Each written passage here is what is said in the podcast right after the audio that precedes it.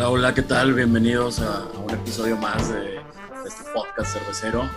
Eh, muchas gracias a todas las personas que nos han estado escuchando y que nos han estado escribiendo. Eh, estamos recibiendo bastantes comentarios sobre cómo mejorar este programa y los vamos a tomar en cuenta. Eh, en este episodio vamos a tratar de incorporar varias de las dinámicas que nos sugirieron y tomar en cuenta algunos de los comentarios. Hoy es un episodio especial porque tenemos a tres invitados. Va a ser la primera vez que hagamos esto. Seguimos con el episodio a, a distancia porque a pesar de que nos estamos cuidando del COVID, ninguno de los tres invitados vive aquí en Monterrey, entonces pues tenemos que hacerlo, tenemos que hacerlo de esta forma. Y bueno, muchas gracias por escucharnos. Ya saben, mi nombre es Juan Montalvo, eh, soy parte de Cervecería Obelisco y tengo ya bastantes años en este tema de cerveza y quisiera darle pues, la bienvenida a nuestros invitados, a tres compañeros y amigos eh, desde hace bastante tiempo. Así que vamos a empezar con, con Oliver. Este, pues sí, mi background es alimentos. Yo estudié gastronomía y luego ya estudié ingeniería de alimentos y tuve la oportunidad de estar ahí con, con Juan en Cervecería Belisco que me abrió las puertas para estar ahí unos, unos buenos tres años y pues ya tengo aquí un, un rato en Monterrey trabajando en un comisariato de alimentos para Yamasan Ramen. Es un restaurante de ramen que hay en varias ciudades aquí de México. Tal, este, pues ya como dijeron, mi nombre Rantu Gamiño, llevo cinco años en el ámbito cervecero, este, he estado en casi todas las áreas. Ya nada más me falta ser dueño de una cervecería. Y sí, este, en mi última oportunidad laboral en Monterrey, pues estuve ahí en Novelisco. Eh, estuve más en el área de, como se le llama acá, cellar brewer, más en el área de fermentación y, y limpieza de equipos y control y de la parte fría de la cerveza. Este, actualmente pues estoy estudiando en Civil el curso conciso de tecnología cervecera, para, que es la primera parte para poder tener el diploma completo y pues es lo que estoy haciendo, ya que me quedé sin trabajo por el COVID. Y así que ya no estoy trabajando en algo tal cual enfocado a la cervecería. Este, pero sí es lo que estamos haciendo ahorita, ser estudiante. Y bueno, nuestro tercer invitado está ahorita desde Tulum. Él, su nombre es Rafael Quiroga, si no me equivoco, él es biotecnólogo, Rafa, y pues no. No, en alimentos igual. En ingeniero en alimentos también. ingeniero en alimentos, digo, tuve yo la oportunidad de conocer a Rafa allá en aquí en Monterrey, en todo el ámbito cervecero. Estuvo ahí trabajando con, con varias cervecerías. No sé si gusta darnos así una breve sinopsis. Sí, bueno, pues yo estuve en Monterrey eh, trabajando en Movimiento Cervecero. Esa fue mi, mi, escuela más grande cervecera que tuve. Ahí aprendí mucho de las cosas que, que, sé de cerveza y después dando talleres de cerveza a, pues, a racita que iba empezando. Digamos que le di el taller a la persona indicada y me invitó a, a venir a Tulum. Y ahorita estoy trabajando acá en la cervecería Tulum como cervecero en jefe creo que se pueden dar cuenta que, que, vamos a tener un programa interesante el día de hoy. Como pudieron ver en el título, eh, nuestro programa de hoy va a ser cómo es trabajar en, en, una, en una cervecería. Así que creo que, que, toda la gente en esta industria tenemos una idea, pero no me dejarán mentir los invitados más adelante, que quizá va muy distante a lo que todos se pudieran imaginar. Pero bueno, ¿qué les parece si, si pues unas chéves o qué? Vamos a abrir la primera. Va, Va. el sonidito. Bueno, estamos ya aquí de regreso tomándonos unas, unas buenas cervecitas y escuchando, escuchando pues toda esta música de, de introducción. Antes que nada quisiera preguntarles a los tres qué les pareció eh, esta canción que, bueno, este set que estamos escuchando y lo vamos a ir escuchando durante el programa, lo pueden encontrar en YouTube como CVS, Japanese Jazz from 70s Vinyl Set. Pues básicamente es así como un set de los 70s en vinil de jazz japonés. Eh, este set nos lo propuso Oliver para el programa y la verdad que fue una muy buena elección. Yo en lo particular me, gusta mucho el jazz y me gusta mucho la cultura japonesa y nos cayó muy bien porque pues, para la gente que nos está escuchando nos hicieron reclamación de Universal Studios por estar usando música de artistas. No nos tumbaron el podcast, tuvimos una videollamada ahí con ellos, llegamos a un acuerdo que esto era un tema cultural, que no nos interesaba monetizar el programa y no nos los tumbaron, nos dejaron usar la música pero sí nos sugirieron pues no hacerlo. Entonces vamos ahorita a tratar de poner un poco de música más independiente, pero bueno, o sea, no sé, ¿qué les pareció? ¿Les gusta el jazz? ¿No les gusta? La neta es, es un tipo de música que siempre va, va acorde ¿no? a, a, un momento tranquilo, una buena cerveza, una buena comida, buena compañía. Totalmente. Como que es una música muy sociable, ¿no? O sea, como para platicar, para estar ahí con la banda. creo que tiene el volumen adecuado para estar en una plática amena y estar eh, conviviendo al mismo tiempo. Se presta mucho. Efectivamente. Y bueno, para la gente que, que lo quiera escuchar, lo podemos ver como Japanese Jazz 70s Vinyl Set. Pero bueno, vamos a entrar un poquito a lo que nos interesa el día de hoy y empecemos con las cervezas que, que nos estamos tomando. Los voy a platicar, yo me estoy tomando una Brut IPA de Predilecta, una cervecería de aquí de Monterrey. Esta cerveza creo que es como la más llamativa que, que tiene esta cervecería y es una muy buena cerveza, tiene una corona de espuma bastante acolchada, las burbujas, eh, es una cerveza con alta carbonatación, digo, lo, lo pueden ver, que busca asemejar al champagne. Es una cerveza con notas un poco incluso como a chardonnay, como a uva blanca, como a beet, y trae un amargor muy, digamos, muy suave, muy delicado, que no te satura en el paladar.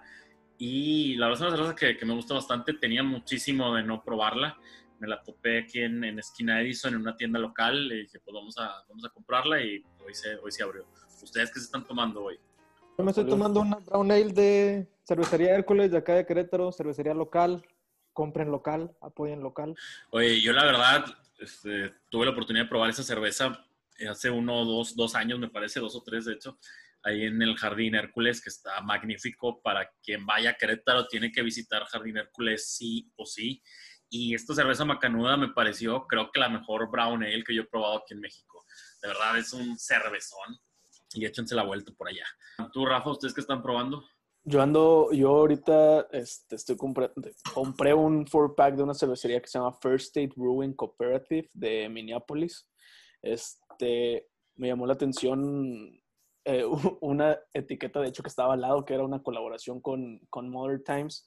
Eh, en sí, esta es una, la ponen en on tap como una New England IPA, este, doble dry hopeada con, con avena, trigo, y la combinación de los lúpulos Citra, Moisac y el Dorado. Este, realmente, pues, a simple vista, pues, se le ve demasiado lo turbio como lo hazy. Eh, de hecho, al, al, abrirla, huele demasiado a mango por la combinación de lúpulos que utiliza y pues está súper juice, está muy refrescante, está muy fácil de tomar. Lo que sí es que, pues con esta cuestión de las Hazy y, Neipas, sí me ha pasado que a pesar de que he probado cervezas de diferentes partes de estados, eh, de diferentes estados que hay de diferentes partes también y diferentes cervecerías, sí me ha tocado que hay cervecerías, por ejemplo, esta se me hace muy similar a una que probé aquí en Texas de una cervecería local y que digo, es totalmente el agua diferente, cerveceros diferentes y me sabe igual, pero sí. Pero sí está muy buena y está muy refrescante. O sea, han de usar los mismos lúpulos, seguramente. Sí, probablemente. y para la gente, digo, que, nos esté, que no nos esté viendo en YouTube, nos esté escuchando en cualquier plataforma de podcast, Ranto nos enseñaba la cerveza y algo que me llama la atención, justo cuando también leía la descripción, es que sí está hazy, sí está turbia, pero se ve una turbidez limpia. A mí yo ahorita no soy fan de las neipas, creo que ya es un tren que me saturó y me saturan por lo dulces que son. Yo sí me gusta un poco más cargado al amargor, pero esta que tú nos enseñas se me hace bastante interesante porque pues una turbidez como bonita, sabes que no hay levadura ahí floculando, que ese es luego mi problema con algunas hazy neipas. Pero... Sí, sí, de hecho eso es un tema este, muy como que importante porque de hecho hoy estaba, estaba poniéndolo como a debate ahí con, con, el salón, de que había visto que una cervecería en Instagram que se llama Moxa Brewing de Estados Unidos habían comprado apenas una centrifugadora y, les y habían hecho un comentario de que para centrifugar las Haysipas y, y, y luego les dije, ¿a poco ustedes centrifugan eso? Y me contestaron que sí, que para dar más este, vida de almacén y lo que se llama el shelf life, que es ya en Sí, la vi en Anaquel. En Anaquel. Este, y lo puse así con mis compañeros de los que han trabajado en otras cervecerías, quien ha centrifugado, filtrado una Haysipa, porque normalmente en la práctica, pues la lógica te diría que, que no lo hagas. O sea, que muchas cervecerías, como por ejemplo esta, Modern Times o otras cervecerías ya grandes, pues lo tienen que hacer. Digo, no puedes tener cervezas explosivas o cervezas que, que, que tengan este, vaya, cosas pesadas, sedimento en la lata, ¿verdad? Como se ha visto en muchas otras cervecerías, tanto en México como en Estados Unidos me ha tocado cervezas que eh, hasta en lata te, se te cae todo el pastel de sedimento. Sí, no, definitivo. Pero y bueno, Rafa, tú por último, ¿qué, ¿tú qué es lo que te estás tomando el día de hoy? Me estoy tomando una Tulum, una cerveza Tulum, es una lager eh, americana. La característica es que está hecha con agua de mar, lo, es lo, lo más interesante de la, de la cerveza. Eh, como tal, no le aporta salinidad ni nada, no tiene sargazo tampoco. es una cerveza lager ligerita, fácil de tomar, eh, para la onda playera, ¿no? ¿Cuántos grados de alcohol trae? 4.0. Clarita, clarita. Qué rico. Sí, está facilita de tomar. Pero bueno, ya escucharon eh, Brota IPA de Predilecta, American Lager de Tulum, Macanuda de Hércules y Rantú, si me puedes repetir la NEIPA, porque no es de Fair State. First State. Fair State, ya, Brewing Company. Entonces, de Minneapolis. Pues ya lo saben, digo, son las primeras que nos estamos echando, se vale refil, así que tomen, tomen con gusto. Y, bueno, quiero, quiero entrar un poquito más a que, que, la gente los conozca antes de, antes de empezar a discutir el tema, que creo que es parte de, parte del tema. Eh, yo voy a empezar, pues así como los tengo aquí en el video, voy a empezar con Oliver y ahorita platicamos que tú tuviste la oportunidad de estar acá trabajando con, con Obelisco en Monterrey, pero ¿cómo, cómo entra Oliver Cantú a todo este tema artesanal? Así muy, de forma muy breve, si pudieras explicarnos cómo y por qué. Yo creo que lo primero que encontré de cheve artesanal fue por ahí por el como 2012, 2013, cuando creo que fue el momento en el que HB e empezó a, abrir sus puertas a, comercializar cerveza artesanal, entonces era un mundo que había escuchado, más no, había, no, no, lo conocía y empecé comprando unas, tuve oportunidad de cuando estaba estudiando la ingeniería de alimentos me fui a intercambio a España y tuve opción de viajar un poquito y conocí un, no conocí cervecerías, pero conocí bares y tenían mucha variedad y me, un lugar al que quería ir de, de cajón era en Ámsterdam al Delirium Café, que es el lugar que tiene el récord Guinness de mayor cantidad de cervezas. Y después de ahí regresé a Monterrey y después en, en enero y dos, tres días, una semana estuve mandando correos a todas las cervecerías que vi anunciadas en Local Craft Beer, cuando Local Craft Beer se hacía en Monterrey de muchas no tuve respuestas, de Obelisco tuve respuesta y me, pues, me dieron una oportunidad de ahí y, y, pues ver todo el proceso, ¿no? O sea, tenía bases, ya había leído el How to Brew de John Palmer, que es como que, pues, la primera Biblia que, que todo cervecero como que se, le aparece enfrente, ¿no? O sea, desde homebrewer hasta profesional, si, si pasaste de homebrewer a profesional, a, a fuerza pasaste por ese libro, ¿no?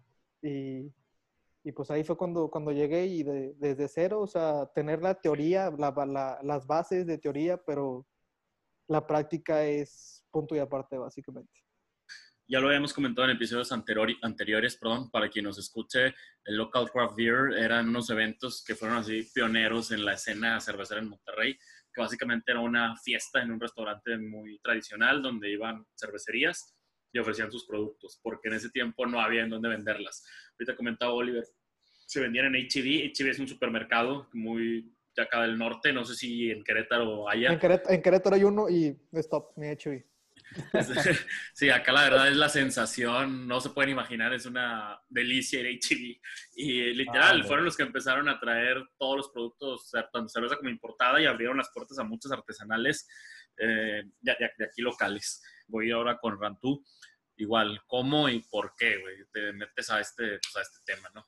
Bueno, como primeramente a mí ni siquiera me gustaba ni me llamaba la atención la cerveza, este, mucho menos la artesanal, pero yo tengo un tío que hace unos años, bueno, en años anteriores también fue socio del Beer Company, que él me empezaba a enseñar este, de que mira esta cerveza, mira esta cerveza, mira esta cerveza. Se da que ya soy mayor de edad y me empieza, me empieza a interesar pues, a probar cosas diferentes, cervezas diferentes. De hecho, yo empecé, o sea, como que mi cerveza diferente era una que se llama Mississippi Moth, que se, dice ser que es una Black and Tan Porter y, y Pilsner, Este, y a mí se me hacía como que wow, de que las notas a café y todo eso. Total, abren el Beer Company de San Nicolás y vamos ahí como a una, pues, una peda fiesta que se, que se hizo. Y ahí conocí a, varios, a varias personas. Ahí conocí a Héctor, conocí a los dueños de una cervecería que se llama Escenario. Y de ahí empecé a probar diferentes cervezas y después de ahí se me dio la oportunidad, se había salido alguien del Beer Company y luego se me dio la oportunidad de, de ser mesero y de ahí empecé, empecé a conocer gente, empecé a conocer este, cerveceros y todo. De hecho, creo que de las primeras regias que probé fue el obelisco chipotle y de stouts fue la chipotle, la jack, jack stout y de ahí me fui con puras stouts y pues ya seguí, de ahí seguí a la internacional, luego me hice, empecé a ser embajador de marcas como Border Psycho, Santa Sabina, Nuevo León. Luego se abrió un proyecto que se llama Tierra de Santos y ahí también fui en vaca de ellos. Y ya después de ahí este, fue cuando empecé a viajar por Estados Unidos y a vivir a diferentes partes. Estaba en San Francisco, en Florida, eh, conociendo diferentes cervecerías, viendo cómo le hacen para ser exitosas y otras no. Regresé a Monterrey y fue cuando se me da la oportunidad de una cervecería que se llama Ocho Octavos. Este, ahí estuve muy poco tiempo y después pues ya me fui contigo, ¿verdad? Ahí a Obelisco, que estuve casi, no el año, pero sí estuve como 10 meses más o menos y pues ya me regresé a, de Noma a Estados Unidos otra vez. Y, y, sí, así es lo que estamos haciendo ahorita. Nomás que ya, pues ahorita ya lo que quise fue certificarme en algo. Eh, estoy haciendo el curso conciso de Civil tengo el beer server de Cicerón, este, pero sí ya lo quise ya profesionalizar y más uh, esta parte de estudios y por eso fue que empecé Civil. Y pues una meta es terminar el diploma completo, que, que, pues no es nada fácil por encuentro. No, fíjate, y, monetaria. Sí, y es que básicamente es casi pues, como una, pues es una carrera y tiene su, su costo bastante alto, pero es muy importante. Igual, ahorita en Estados Unidos tuviste la oportunidad de, estar ahí con Shannon Brewing, si no me equivoco, en Texas. sí, igual, Shannon, Brewing. Y ahora vámonos contigo, Rafa. Bueno, pues yo empecé cerveza de una manera muy completamente casera. Nació la curiosidad random una vez que estaba estudiando química orgánica, una materia bien aburrida. Estaba en la biblioteca ahí, pues aburrido. Y casualmente, ¿sabes qué? Me desesperé y me puse a caminar ahí entre la biblioteca. Y random me encontré con un libro de cerveza, que era, que era un, un, un handbook brewing, eh, The Handbook of Brewing. Of brewing, sí. Ajá. Sí, es, un libro chingón, grandote, con toda la ciencia cervecera y ahí fue como que un paradigma de que, ah, chinga, ¿cómo existe gente que se dedica a hacer cerveza? O sea, como que no, para mí el tema de la cerveza siempre era la Tecate Light y la, la Indio, ¿no? O sea, pues, ¿qué, ¿qué, más? Entonces fue como que, madres, o sea, hay gente que se dedica a hacer cerveza, qué, qué loco, ¿no? Yo, yo estudiando ingeniería en alimentos. Entonces ya agarro uno que otro libro y me pongo a leer y me empieza a interesar el tema. Y así fue como empezó. Empecé a leer los libros. Digo, ni creas que me clavaba, nada más buscaba los dibujitos y, veía las gráficas y o sea, eh, temas generales, ¿no? Coloreabas el libro y la... No, hombre, y luego me encontré, me encontré un atlas, un atlas cervecero, o sea, que venía cervezas de todos lados.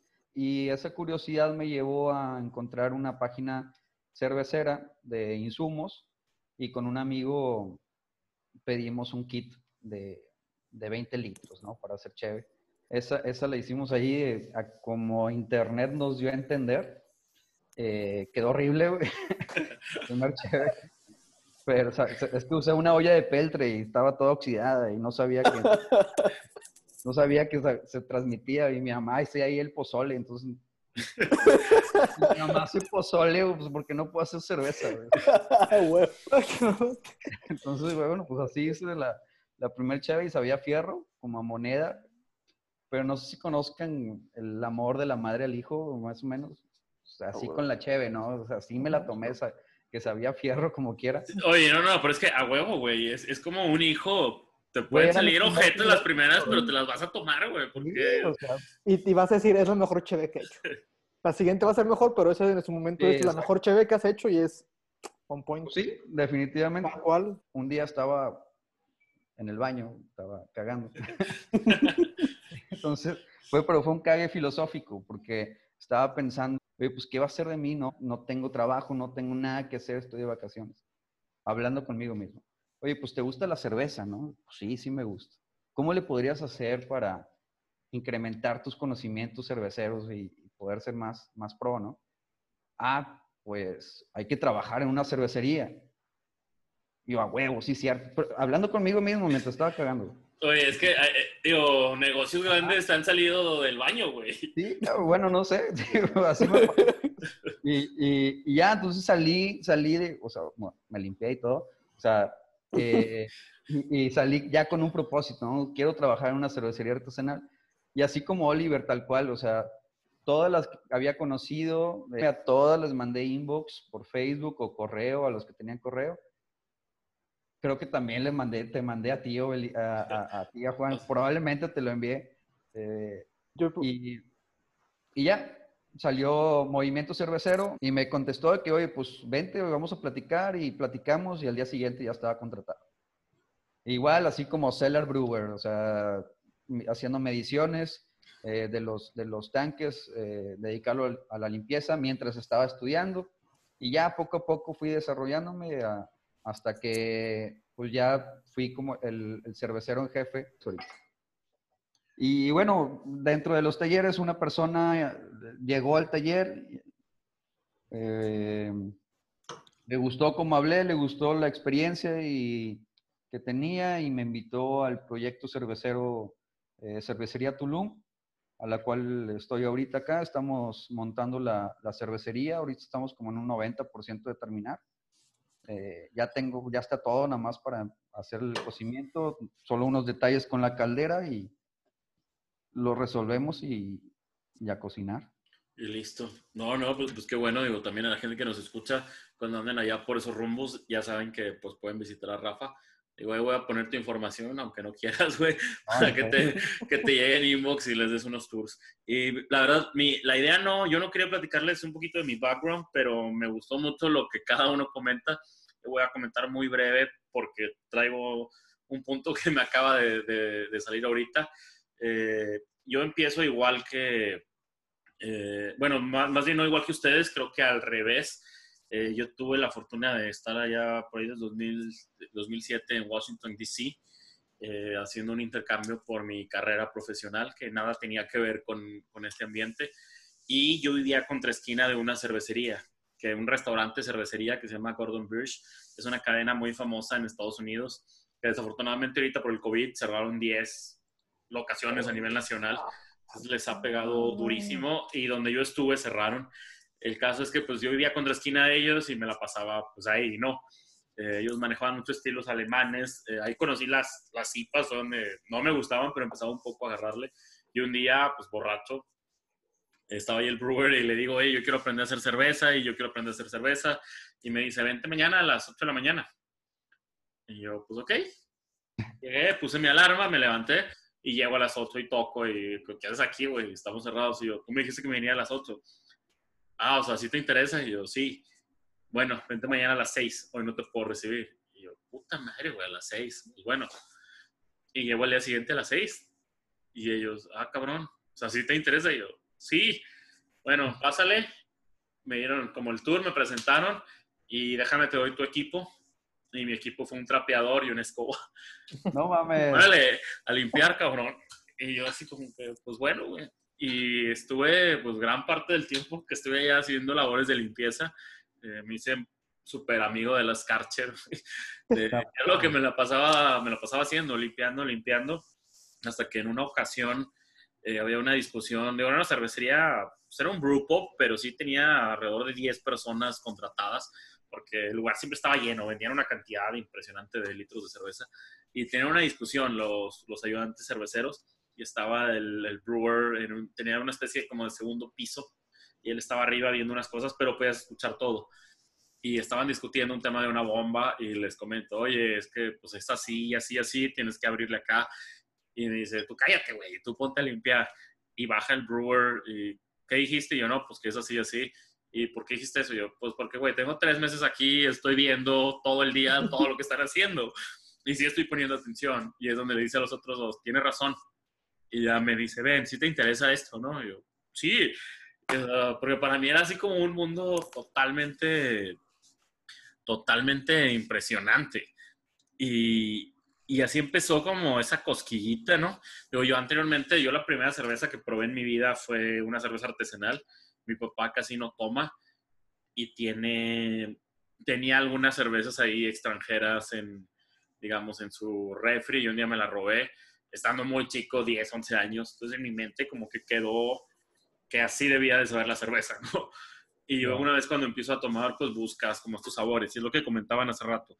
Eh, tú platicas con alguien y, ah, México, cerveza, Corona. Y para mí era como muy frustrante de, no, güey, hay cosas, pues hay cosas diferentes. Bueno, un poco más adelante, antes era de, no quiero que esa sea la referencia, porque pues no, digo, en lo particular no es una cerveza que me guste, no digo que sea mala, pero, pero bueno, quería, quería darles ahí un poquito ese, digamos, ese background. Y, y creo que ahora sí vamos a entrar a, al tema que vamos a discutir el día de hoy y creo que, que, va a ser muy interesante para la audiencia, quien ya trabaja en una cervecería, quien no sabe ni qué es trabajar en una cervecería y a quien le interesa trabajar en una cervecería. Quiero, antes de yo compartir mi postura, que ustedes me, me platiquen así breve, conciso, cómo creían que era trabajar en una cervecería y cómo ha sido en las experiencias que, que han tenido y que tienen al momento. Empiece, digo, el que guste, adelante. Bueno, yo, la, la idea original que, que, es la misma que todo el mundo tiene de trabajar en una cervecería, o sea, estar tomando cerveza todo el tiempo, ¿no? A huevo, te has de poner pedo en, las, en, la, en el trabajo. Y ya una vez que empiezas a trabajar, pues te das cuenta que, que no siempre. O sea, que sí estás tomando cerveza, pero es un proceso de, de calidad, o sea, tienes que probarla. Tienes, y 12, 10 veces que pruebas un batch de cerveza, el último es la cerveza en sí, lo demás es mosto, sí. eh, mosto fermentándose en proceso. O sea, no es como tal estar tomando cerveza todo el tiempo. No, y, a, y aparte, y aparte muchas veces ni, ni te da chance, güey. O sea, si te la pasas, o sea, te la pasas limpiando todo el tiempo, eso sí, o sea, el que se la pasa pisteando en una cervecería, güey, es porque ni siquiera trabaja en producciones. o sea, se pistean más los de los de los de ventas, güey. Sí, los de ventas, güey, porque ah. tienen las muestras, van y presentan. O sea, cuando yo era distribuidor y que representaba a Border Psycho, güey, a Santa Sabina y a Paso del Norte, o sea, pues obviamente en una cata representas a, a esas marcas y estás con, con, el dueño del restaurante y pues estás pisteando, ¿verdad? vendiéndole la idea de la cerveza. Pero cuando la estás haciendo, güey, pues tienes que estar al pendiente de todo, güey. O sea, si tu equipo, por más eficiente que sea y tan chingona la marca que sea, o sea, tienes que estar al pendiente de que no la vayas a cagar en cada parte. Entonces sí tienes que, o sea, pues andar al 100, básicamente. Ya la cheve, pues va al final, ya después del día de, de chinga pero pues sí, la gente siempre piensa de que, ah, huevo, llegas y estás pisteando desde la mañana y pues no, cabrón, o sea, llegas y tienes que cargar costales porque hay que moler, güey, preparar creo... todas las conexiones y eso. creo que es menos glamoroso de, de, lo que la gente realmente piensa, o sea, la gente piensa de que, ah, sí, vas a llegar y te vas a sentar en tu trabajo y vas a estarte tomando una cheve y es como que, no, carnal, hay que llegar temprano, hay que limpiar, hay que empezar producción, hay que volver a limpiar, hay que volver a limpiar y te la pasas limpiando casi todo el día, todos los días, fermentadores, barriles, embotellar, etiqueta, o sea... Y cabe mencionar que por lo que la gente piensa, nos referimos a lo que nosotros pensábamos. Sí, básicamente. Sí, básicamente. de que, eh, es que está, suena bonito porque dice la palabra cerveza en cervecero, güey, pero Exacto. no tiene nada que ver. Este, te la pasas limpiando, eres más este. Un intendente de limpieza. Sí, un intendente este, sí, borracho, güey. Es como. eh, eh, yo recuerdo cuando yo tomé un curso del, del Civil, eh, lo, de lo primerito que nos te dicen en las clases es You're not a brewer, you're a glorified janitor, janitor. que es así como un conserje glorificado. y, y, es mucho el ejemplo que yo les ponía hace un momento. Y a una vez que me dan la oportunidad en Gordon Bridge de entrar, aquí están tus instrumentos de trabajo, güey, un trapeador y una escoba. Y era algo que el brewer de ellos tenía como, y que fue algo que yo adopté mucho, digo, Oliver Rantú, no me dejarán mentir, para mí era como la prueba de fuego, güey. ¿Quieres ser cervecero? Pues metíamos una chinga limpiando, güey. Limpia aquí, limpia atrás, limpia la canaleta, limpia abajo de los tanques, limpia el polvo. Y, y, y, si no, si no puedes, es que no, al menos a mí en lo particular, y creo que ningún cervecero me va a dejar mentir, no, pues no sirves mucho en la industria, porque como ahorita lo decían, suena bonito el cerveza y tal vez uno llega desde las 9 y está subiendo fotos de botellas y de cervezas, pero tú estás trabajando, a fin de cuentas, no puedes estar como en cualquier trabajo y sobre todo en un trabajo que utilizamos máquinas, no puedes estar borracho, tienes que estar en tus cinco sentidos y, y es muy chistoso porque también de repente, yo hay veces que llego a una reunión y, güey, como ahorita platicábamos antes de, entrar al aire, me muero por una cervecita y la gente, ¿cómo, güey? ¿Trabajas en una cervecería? Y yo, o sea, es que trabajo, güey. No, o sea, mi trabajo no es ir a agarrar el pedo, por así ah. decirlo. Sí, no, no, y lo que tiene que entender la gente es que entre una, entre más grande sea tú también en la planta donde trabajes, más cuidados tienes que tener. Por ejemplo, algo que no dije en mi introducción, pues es que también este año había estado en una cervecería que se llama Shannon Brewing, este, aquí en, en, Texas.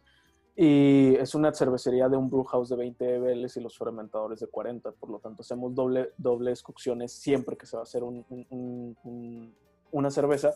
Y cada día era llegar a las 7 de la mañana y moler, o sea, todo un pallet de costales. Era subirte porque el, el, el grain mill lo tienes en un segundo piso y luego te subes con esas escaleras que nada más pones, o sea, tienes que tener cuidado, lo subes, con, lo subes con un forklift, toda la paleta y cargar de costal en costal, de costal en costal, de costal en costal, y luego bajarte, acomodarle todo al head brewer, de que tenga todo cerca, pesarle los lúpulos y todo, este, y luego pues cada cada brewhouse, por ejemplo, este era muy, muy, muy de que tienes que mover esta, esta llave, mover, cerrar esta otra, tienes que tener todo bien este, controlado porque ya estás manejando pues presiones mucho más fuertes, este, cantidades mucho más fuertes y o puedes quemar a alguien, güey, o puedes dañar a alguien y tienes que tener cuidado con todo lo que estás manejando también, ¿verdad? Y aparte sumándole a que la cervecería todo sí es un desmadre como quiera cada cocción, ¿verdad? Sí, no, no, güey, definitivo. Pero digo, o sea, creo que no es queja y ninguno de los tres me dejará mentir. O sea, como decimos, es un, es un trabajo físico muy fuerte y sobre todo que hace mucho calor en las cervecerías. Digo, no sé cómo estés tú allá, Rafa, en Tulum. Ah, de pero la Me imagino que la humedad va a estar cabrón, güey. tú, Oliver, has tenido oportunidad de estar ahí en Hércules. También está horrible, güey.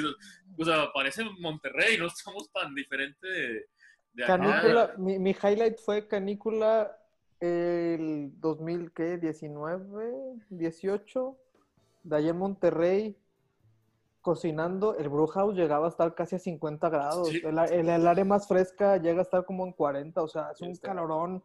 Y la gente se imagina como que también, también, o sea, yo también imaginaba eso de una cervecería, pues te imaginas como que puras máquinas y, y tú no interactúas, ¿no? Pero al final de cuentas, pesar el grano, moler el grano, cargar los costales, mover los costales, o sea, sí, también tienes tu, tu, este, tu montacargas y tu lo que quieras, pero hay una parte en la que tú tienes que bajarte y físicamente tú jalarlos uno por uno, aventarlos, cargarlos, sacar el grano, hacer, o eh, organizar todo y, y como que no, era, algo que yo tampoco me imaginaba, yo me imaginaba así como que todo automatizado y tiene que haber plantas que desde un bebé han de tener todo automatizado, pero quién tiene la lana para tenerlo así, quién sabe, pero Sí, sí. Pero la realidad es otra, o sea, y en todas es igual, o sea, es, trabajo físico y no, y no lo ves así tan, tan fácil, o sea, no, no te lo imaginas tan fácil. Dices, no, una cervecería tiene que ser un, una planta así como, en mi caso, y creo que probablemente todos así como regios de que no, pues hacer así como, como, cervecería. Ajá, o sea, dices de que es una cervecería, pues cervecería Cautemoc, ¿no? Así allí sobre Cautemoc en el centro de Monterrey, plantas súper bonitas, alguna vez también pueden ir, vayan y conozcan. Y, y la realidad es que cosas puedes hacer, o sea, yo aquí, en yo también aquí hago, hago cheve en, mi casa y es un depa chiquitito, o sea, no ocupas muchas cosas, hay mucha variedad y hay muchas, hay una gama de opciones enorme. Sí, y, y, no porque sea el tamaño quiere decir que es todo mejor, güey. O sea, como te digo, en Shannon Brewing, para sacar el grano cada cocción, y eso que cocinábamos cerveza de lunes a jueves, este, es con un con el pallet jack eh, en un uno de esos botes de grandes de, agua que ponen en los conciertos para que no se quiten los, los, ah, toldos enormes, güey, que caben toneladas de, grano. Y luego sacarlo todo manual, güey, porque el que configuró la cervecería hizo un pinche desmadre, entonces mueve el Eso es clásico. O sea, de que el, o sea, a mí me dijeron el, de que el dueño dijo, no, pues yo les di este plan, güey, pero la gente que lo construyó, pues eran otras personas, entonces puso el, el, el mashdown en, en el lado del, del boil y al revés, güey. Oh, entonces es un cagadero, güey. que- y luego no le pegues al, al hot liquor tank o al cold liquor tank, no, es un desmadre, güey. Entonces, y eso es lo que la gente a veces no ve, de que el- toda la chinga para que al final te vengan diciendo, ah, no, no está chida, güey, o, o tienes que pedo. Eh, no, no, no, no falta, no falta un evento de que tu cheve no me gustó y se van, así de. Ah, huevo. Sí, Hombre, la- vete a la verga.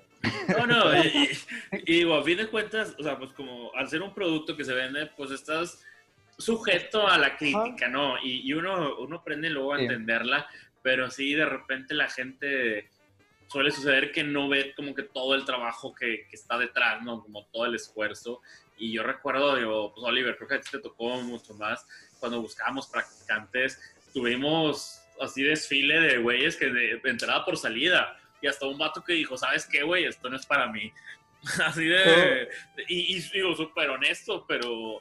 Y se vale, o sea, se vale porque me acuerdo que hubo uno que dijo de que yo pensé que iba a estar en la computadora todo el día tecleando. Y yo, no, carnal, ponte, ponte a jalar el agua. Y rompió el rastrillo y no pudimos jalar el agua y fue batallar como tres veces más y fue como que un, Nel, por aquí no vas. No, Sí, y, y Sí. digo, la idea tampoco digo, es, es a la gente como asustarlos ni, ni hacernos las víctimas, sino es simplemente que a fin de cuentas en esta industria independiente y artesanal, eh, como ahorita lo platicaban, tal vez por muy grande que sea el volumen, creo que somos una industria todavía como que muy joven y con recursos limitados que no puedes tener tanta automatización, sobre todo por los procesos que usamos No, y, y- y lleva, y, y creo que es parte de, de la esencia, ¿no? También de la industria, que, que cuando tú te tomas una cerveza es el trabajo de una, dos, diez personas que estuvieron detalle a detalle cuidando todo para que tú puedas tomar esa cerveza. Y, y es lo que lo hace bonito. Pero ahora platicando, creo que pues, después de como toda esta lluvia de, pues de, no de quejas, sino de, de lo complicado que es estar ahí en, en- en el día a día en las cervecerías, tiene también su lado reconfortante, ¿no? Que al final del día puedes abrir una cerveza, si te queda ganas, hay veces que lo que quieres es irte a tu casa a descansar, cuando tienes algún tour, el recibir a la gente, el que te pregunten, el que valoran tu trabajo, el que prueben el producto, los festivales de cerveza, la como esta fraternidad entre cervecerías algunas veces, ir a una carne asada a alguna cervecería, ir a recoger algún producto prestado, o sea, creo que también tiene pues todo este lado bonito, pero es más como un payback, ¿no? A todo el esfuerzo que, que realizas del día a día. Al menos digo, así lo veo yo, no, no sé ustedes qué piensen.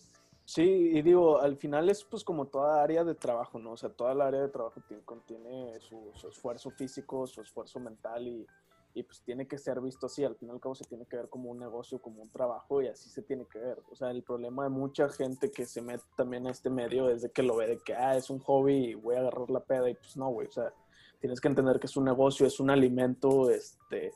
eh, también le puedes provocar diarrea a una persona si lo haces mal, o sea, tiene que tener su ciencia, está, está todo, todo tiene que estar bien controlado y tienes que, saber que es un trabajo como cualquier otro y que es un negocio como cualquier otro y tienes que estudiarle y, entender que, que hay todo un trabajo detrás de una simple lata o una simple botella, como lo quieras ver.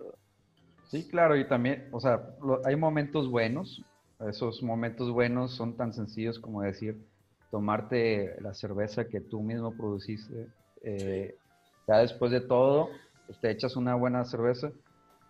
También el, toda la, el, el mood en el que se maneja la cervecería como que es medio relax, como que una, una, una onda muy Dalai acá, tranquila. Muy No, hip. es muy medio hippie, ajá, o sea, está, está relax. Y además es una competencia, bueno, es un gremio muy atípico a todos, o sea, no creo que haya otro gremio industrial donde la competencia directa sean colegas y se, y se, y se compartan Se apoyan mutuamente. Ajá, o sea, compartir, oye, oye, está con madre la brutipa, güey, hablando con Teo, por ejemplo. ¿Cómo le hiciste? Ah, pues le metí esto, esto y esto y esto y esto. Oye, la Tulum, ¿qué onda? Oye, esto y esto y esto. Oye, la chipotle, ¿cuánto chipotle? No, pues tanto. O sea, cabrón, güey, ¿quién te revela la receta, güey? A huevo. Y, y sea, fíjate que, que- que en ese cabrón. tema que comentas, lo platicaba en un episodio anterior, eh, es bien interesante porque eh, pues así cuando la competencia son colegas, pero creo que ahorita lo que nos interesa, nos interesa a todos es elevar la categoría, ¿no? Yo quiero que haya buena cerveza en todas las cervecerías para que la gente consuma más cerveza.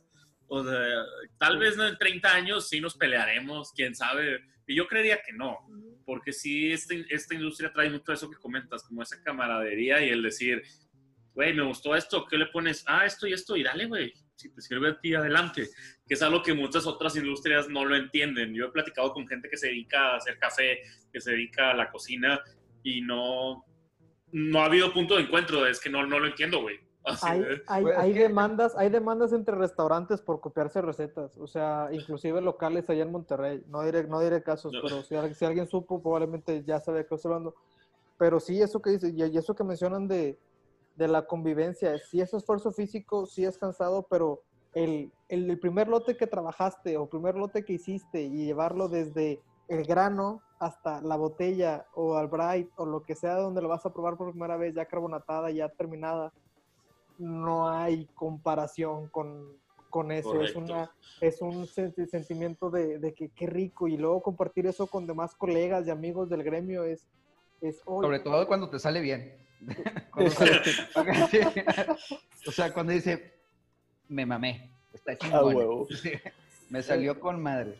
Oye, no, y toco madera, creo que todos después de mucho tiempo pues, de tirar lotes, agarras una rachita donde dices, o cada lote es el me mamé, me mamé, y es que bueno, güey, que si cambia sea para, para mejorar. Pero creo que, estamos pues muy de acuerdo en lo que comentamos, tiene también sus partes positivas. Y ahorita quisiera, quisiera hacerles una pregunta a los tres, eh, sobre todo en este tema de pues, cómo es trabajar en una cervecería. ¿Cuál es la mayor motivación para que, que alguien busque un trabajo en una cervecería independiente?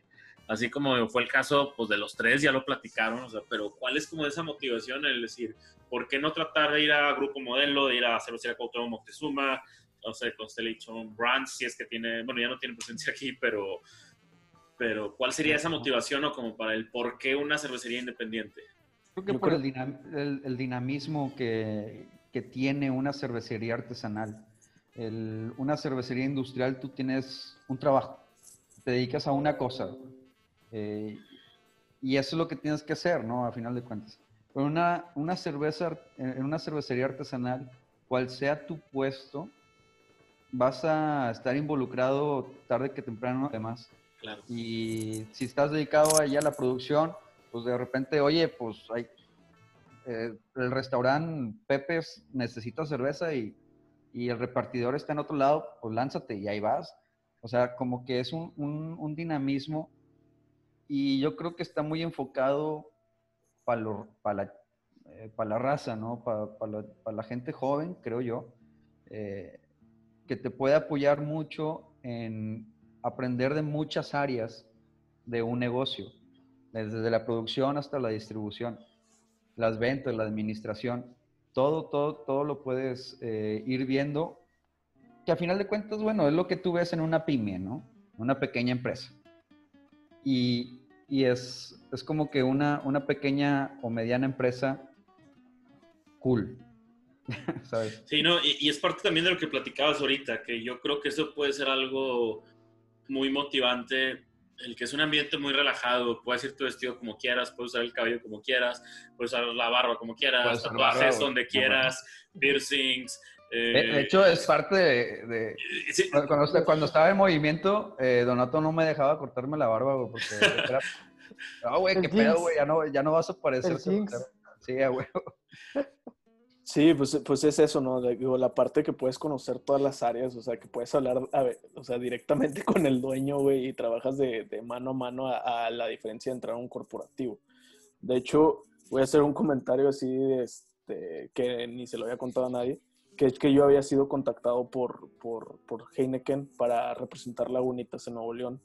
Y asistido nada más a una entrevista así por videollamada para saber más acerca de eso.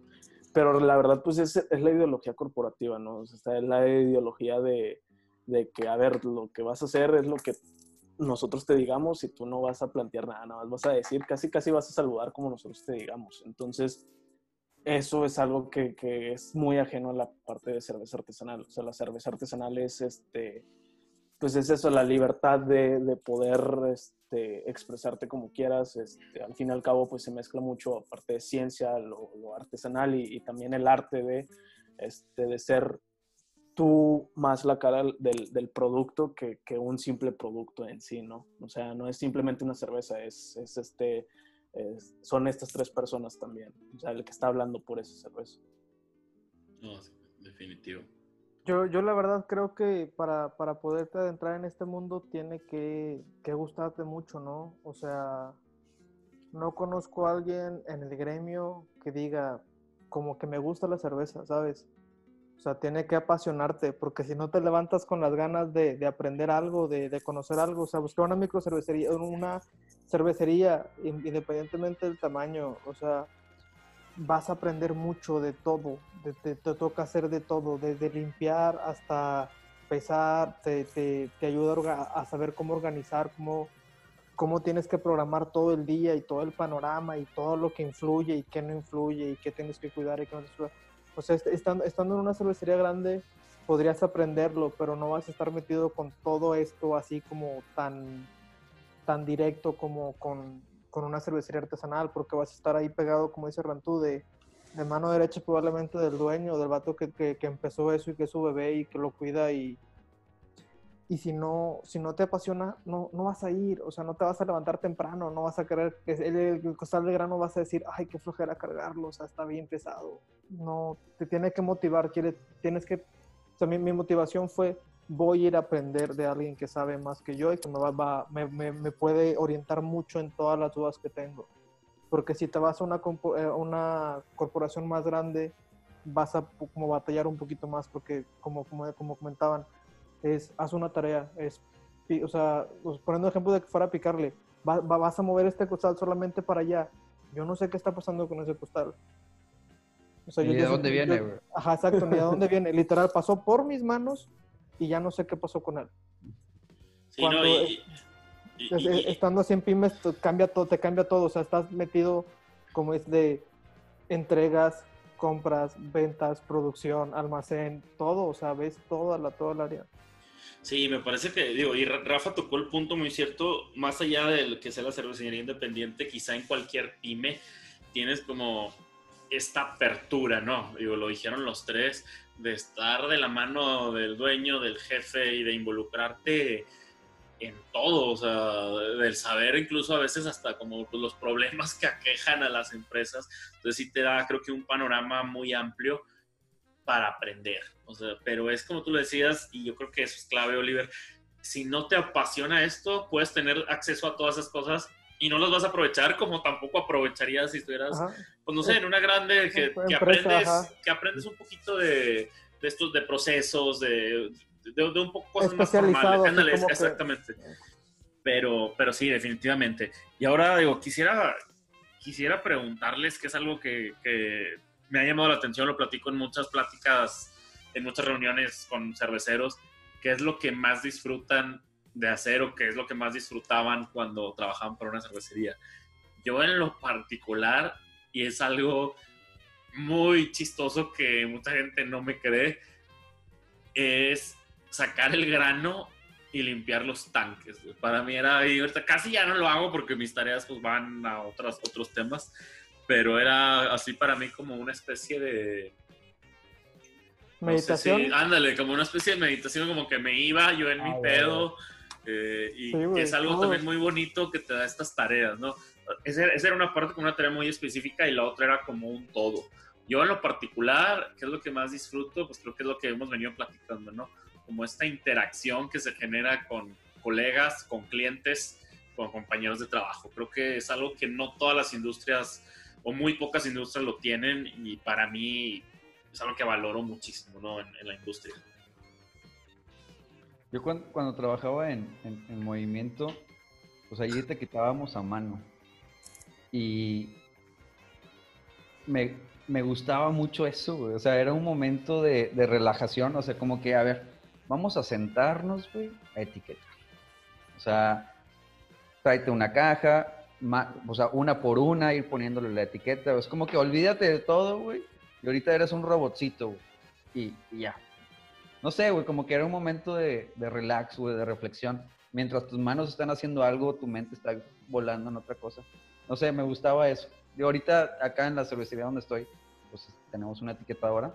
Ya no, ya no tendré eso, pero puedes, puedes ponerte si quieres manual a tu etiquetarla, yo creo. no ningún problema. Ese palet, échalo para allá y yo lo etiqueto. y otra cosa interesante ahí de, de, lo, bueno, regresando como que a la motivación de que puede ser de algunos, quieras que no trabajar en una cervecería es un sex appeal. No sé qué opinas. Sí, digo, no sé, no sé si la hayan aplicado ustedes, pero al menos yo más de una vez le apliqué de que no, pues trabajo en una cervecería y yo hago cerveza. Ay, no mames, o sea, como que sí. Llama, impacta mucho a, en general a, a, cualquier persona que le digas, hago cheve, trabajo haciendo cheve. Sí, Es un, ¿qué? O sea, o sea, piensan que es algo inalcanzable, o sea, que si no eres cervecería, tú, tú en tu casa no puedes hacer cheve, ¿no? No, no, y aparte, pues, a fin de cuentas, eres como el vato que puede animar la fiesta, güey, que es como...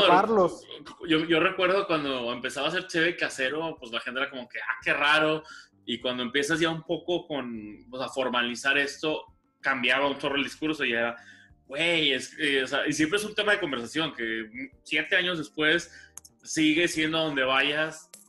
Yo no, y no me gusta decir, y ay, ¿tú qué te dedicas? Este, no, pues tengo bares y tengo una cervecería, ¿cómo? Y monopoliza, ah, monopoliza la plática, güey. Es, algo muy cabrón, porque sí, creo que lo que dice Oliver, pareciera que la gente cree que solo estos grandes consorcios pues lo pueden alcanzar y no, güey, pues es un esfuerzo muy cabrón. Aquí en México. Sí, sí, sí, sí, hablando de... no, y, y, en Estados Unidos... Y, fíjate que, que también pasa, güey. O sea, tú dices de que trabajo en una cervecería y dicen, ah, cabrón, vendes, vendes la corona, qué pedo, en, México, de que tienes un depósito, ¿qué? O sea, y, pues no, dicen, no, la hago, y tú, tú la haces, y dices, sí, y es como, ¿cómo está ese pedo? Es como el tepache, o qué chingados. O sea, empiezan a sacar puras cosas, pero pues es lo, lo más común, ¿verdad? Digo, porque sí, para mucha gente, pues es inalcanzable, o, o lo ven así como, ¿qué, qué pedo, güey? O sea, ¿cómo vas a hacer cerveza? como si, estuvieras vendiendo una droga para la gente. Es así como que hasta un tema tabú también a veces el hecho de hacer cerveza. Pero sí, y, yo creo que, que, las cosas que más disfruto de en una cerveza, digo, de hacer y trabajar en una cervecería, son tres. Y la primera es el hecho de, de, de, de idealizar una, una, del nuevo producto que se va a sacar, de que, oye, a veces por ejemplo, nos pasaba de que teníamos que tener juntas con los de ventas y nos decían, oye, estos bares nos están pidiendo que hagamos una cerveza frutada. Bueno, ¿qué cervezas frutadas tenemos este, ya en un catálogo? No, pues estas, o vamos a hacer una nueva, una sour con blackberry o tal cosa, o quieren una stout pero que sea diferente.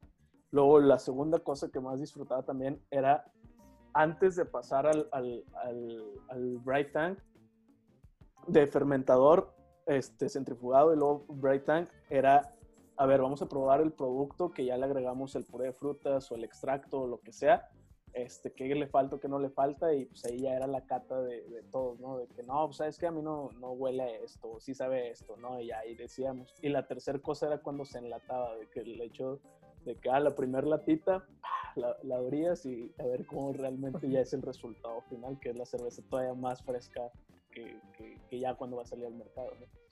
Yo creo que esas tres cosas es lo que más disfrutaba de trabajar en la cervecería. Sí, de hecho ahorita me acabas de recordar que el, e, eso, eso a mí me encanta, eso disfruto mucho, el hecho de, de recibir algún cliente con una idea de, de, cerveza y que quiere que le maquiles una cerveza o quiere que le que desarrollar un producto nuevo, o sea, todo ese inter entre eh, tener la, la, cerveza o la idea de una cerveza y, llevarla a, la realidad.